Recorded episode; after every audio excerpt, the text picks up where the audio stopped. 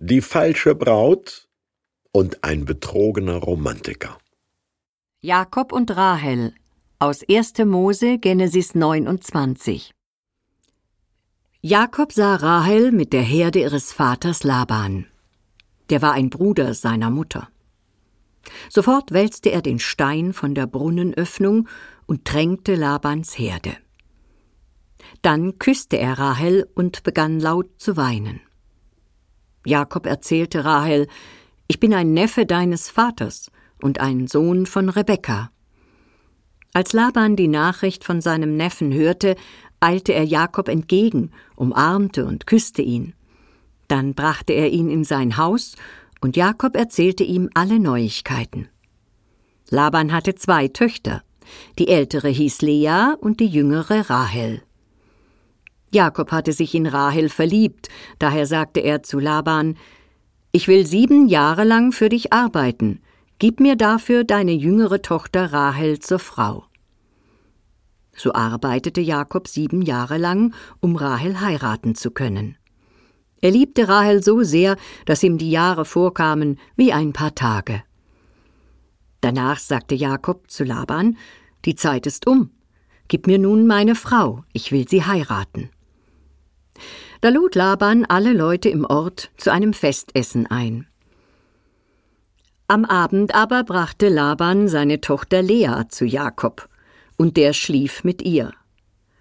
Am nächsten Morgen sah Jakob, dass Lea bei ihm lag. Da sagte er zu Laban Was hast du mir da angetan? Habe ich bei dir nicht für Rahel gearbeitet? Warum hast du mich hintergangen? Laban erwiderte Bei uns ist es nicht üblich, die jüngere vor der älteren zu verheiraten. Bleib die sieben Tage bei der älteren, die das Hochzeitsfest dauert.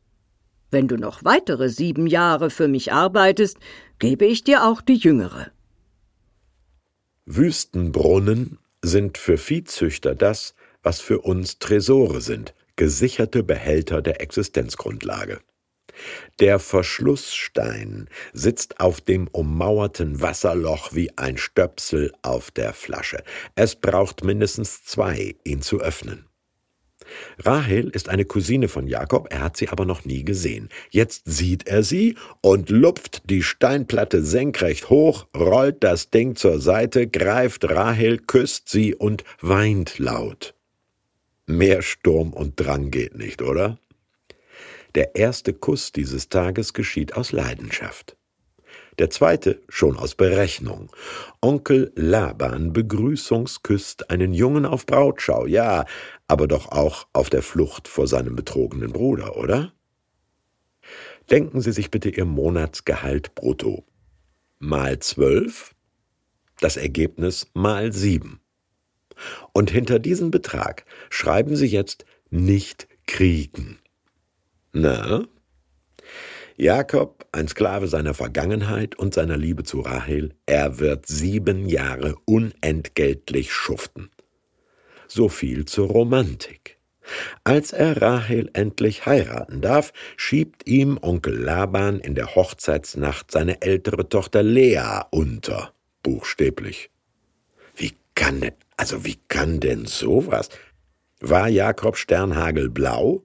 Oder Lea auch beim Sex voll verschleiert oder schnappte die Falle der Konvention zu, als nun mal Lea und nicht Rahel im Zelt lag?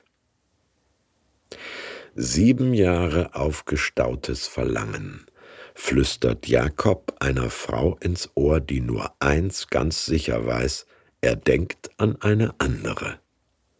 Ich bin nur das Objekt einer patriarchalischen Intrige. Sexuell gedemütigt, wie eine ziemlich moderne Frau, diese Tinder Lea. Jakob wird übrigens gerade Opfer derselben List, mit der er damals seinen Bruder betrog, Täuschung des Tastsinns. Er hatte mit der Tattrigkeit eines halbblinden Greises gerechnet, Laban mit der Zappeligkeit eines verliebten jungen Kerls. Die Schuld rächt sich auf dieselbe Art.